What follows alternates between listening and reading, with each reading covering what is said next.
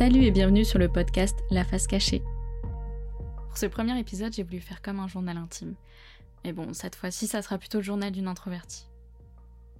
En fait, je me suis longtemps dit que vivre caché et en donner le moins possible aux autres, bah, c'était s'épargner une peine. Parce que quand tu partages avec les autres, tu leur donnes l'occasion finalement de te juger. Et le jugement, il peut parfois être très très dur, voire gratuit, voire injustifié. Et la période qui illustre le mieux ça, c'est l'adolescence. Plus jeune, j'ai fait partie de ces personnes qui postaient régulièrement des photos. C'était au début de l'adolescence, vers mes 14 ans. Ah, je me sentais super fraîche. Je postais régulièrement sur Facebook des photos de moi. Euh, mon compte à cette époque, euh, ça devait ressembler à une fresque géante de moi. Moi et mes copines. Moi tapant la pause. Moi, moi et moi. Si je postais autant, c'est parce que j'attendais l'approbation de mes camarades. Et quelque part, j'avais envie de rentrer dans un moule, en fait. D'être conforme à ce que l'on attendait de moi et euh, aussi faire comme les autres. Et puis un jour, ça s'est stoppé net. Ah, c'est marrant, t'es jolie sur la photo, mais on voit grave sur ton visage que t'es une fille timide. Bah non, t'as absolument pas compris, mon gars. Je m'efforce tant bien que mal à montrer une image de moi à l'opposé de ce que je suis. Et toi, tu viens me ramener ça dans la figure. La chose que j'essaie de cacher, Bref. Après ça, je n'ai plus changé de photo de profil. Pendant un bon moment, et la frénésie des selfies, elle s'est stoppée là. Je l'ai extrêmement mal pris cette remarque, et elle est restée longtemps. Pourquoi? Bah parce que clairement, le mot qu'il a utilisé pour moi, il est connoté. Pour moi, j'avais l'impression aussi que qu'il voyait ce mot de la même manière que je le voyais. Ouais, timide, pour moi, ça voulait dire. Pourquoi tu parles pas? T'as peur de parler? Allez, vas-y, sois pas timide. Ça va pas te tuer. Bref. Et ce fardeau d'avoir peur d'être moi, ça m'a suivi pendant quelques années.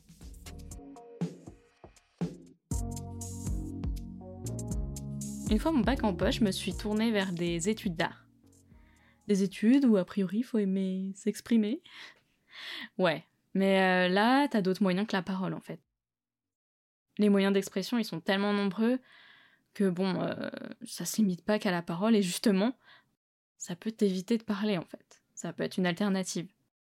Pour le coup et surtout aux beaux-arts, il fallait en grande partie se tourner vers ses propres ressources intérieures.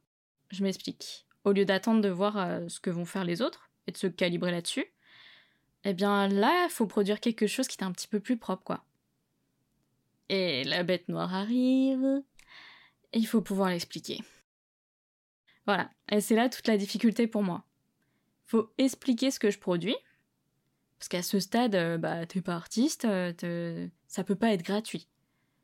Il faut des explications. Puis pour te forger une méthode de création et être créatif, bah, il faut en partie que tu comprennes toi-même où tu veux en venir. Pour le coup, toutes les barrières et barricades que j'avais mises dans mon adolescence, bah, devaient en partie tomber, si je voulais rester dans cette voie. Là, il allait falloir s'exposer au jugement des autres. Il va falloir parler et dire ce que tu penses. Au début, j'avais super honte de ce que je produisais. Il y a même beaucoup de choses que je n'osais pas montrer. De peur soit de devoir m'expliquer sur un truc que je considère comme trop perso, soit faire face au jugement des autres. Faut justifier, et moi je suis un doute ambulant. Tu aurais dû utiliser cette couleur, pas celle-ci. va comprendre ton explication, c'est trop euh, alambiqué. Ton idée, elle est super bizarre, les autres vont te trouver tout aussi bizarre.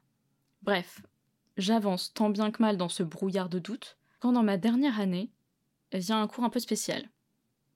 Cette année-là, faut choisir une matière que tu souhaites et tu y postules.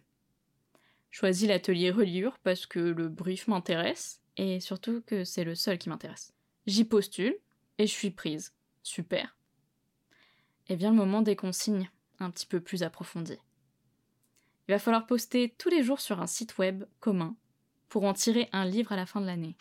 C'est le stress le plus total. Je l'avais pas compris comme ça cet atelier. Va falloir publier sur internet. Moi qui ne publie rien, n'écris rien sur les réseaux par peur des jugements ou mauvais commentaires, etc. Bref, c'est la merde. Et pourtant, ça a joué un grand rôle dans mon développement perso. Je t'explique comment ça s'est passé. Le jour 1, je mets presque deux heures pour savoir ce que je vais mettre. Hmm. Salut et bienvenue. Surtout euh, pas. Hey J'espère qu'on passera une bonne année ensemble. Non mais non mais mais pas ça. Et finalement, je décide de mettre une petite phrase bateau. Du type euh, Hey Salut, bienvenue à tous Le deuxième jour, c'est encore plus dur. Parce que j'ai déjà mis la phrase de bienvenue. Donc je peux pas me permettre de la remettre. Faut publier autre chose et il faut commencer à rentrer dans le vif du sujet. Et toute cette première semaine, ça va être un calvaire, pour lequel je me mouille euh, pas trop. Le site est en commun, je vois ce que publient mes camarades, et en fait, euh, bah, je m'éclate à les lire. Entre les délires chelous de certains et les petites illustrations faites en 2-2 dans un coin de table, euh, je trouve que les productions, elles sont vachement cool. Et finalement, personne n'hésite à poster, et ils ont l'air de pas trop se prendre la tête. Et c'est dans ce climat que je me dis, allez, on tente. Dans le pire des cas, tu te ramasses une fois, c'est pas grave. Bref, je me suis lancée et je commence enfin à dénouer ma créativité, la vraie. J'y parle beaucoup de mes monstres intérieurs, de la timidité, du doute, de la peur d'être mise dans un moule. Et plus je produis, plus j'ai d'idées. Et moins je me préoccupe de ce que les autres vont penser. Bref, je me suis lancée et de cet atelier, j'en tire une très belle édition, dont je suis très fière. Ça m'a permis d'apprendre que j'aimais écrire, euh, ce qui n'était pas vraiment le cas avant euh, avec l'école. Avec l'école, ce côté très scolaire, euh, ça m'avait fait vraiment détester tout ce qui était écriture. Mais finalement, là, je m'y suis retrouvée. Et en tâtonnant, j'ai aussi trouvé un style de dessin qui m'est propre. Bah finalement, quand tu tentes, tu peux, tu peux ressortir des choses bien. Bref, c'est en ayant mis la honte, la peur et le jugement des autres de côté que finalement j'ai obtenu quelque chose qui m'a plu. En fait, c'est en m'exprimant tout simplement. C'est aussi cette année-là que je découvre qu'à force de devoir me justifier euh, sur ce que je produis euh, en dessin, en édition, sculpture, etc., bah que finalement j'aime ça. J'aime assez parler euh, des, choses que je produis, parce que je vois que finalement derrière il n'y a pas forcément de jugement, il y a plutôt des gens qui sont à l'écoute et qui sont intéressés finalement pour rebondir sur ce que je dis. J'étais restée bloquée sur le côté scolaire, de tout ce qui est exposé, etc., où on te met devant le tableau, où tu parles devant tes camarades et où tu te sens hyper exposé. J'avais juste pas essayé suffisamment de fois en fait, par peur de tout un tas de paramètres, notamment le jugement. Bon, pour conclure, je dirais qu'on m'a longtemps collé cette étiquette de timide et que je me suis finalement enfermée toute seule dedans. Parce que finalement, libre à toi si ça te plaît pas de l'enlever cette étiquette, ou tout simplement de ne pas y prêter attention. Moi, j'ai trop longtemps prêté attention. Et c'était presque devenu une insulte quand quelqu'un me le disait.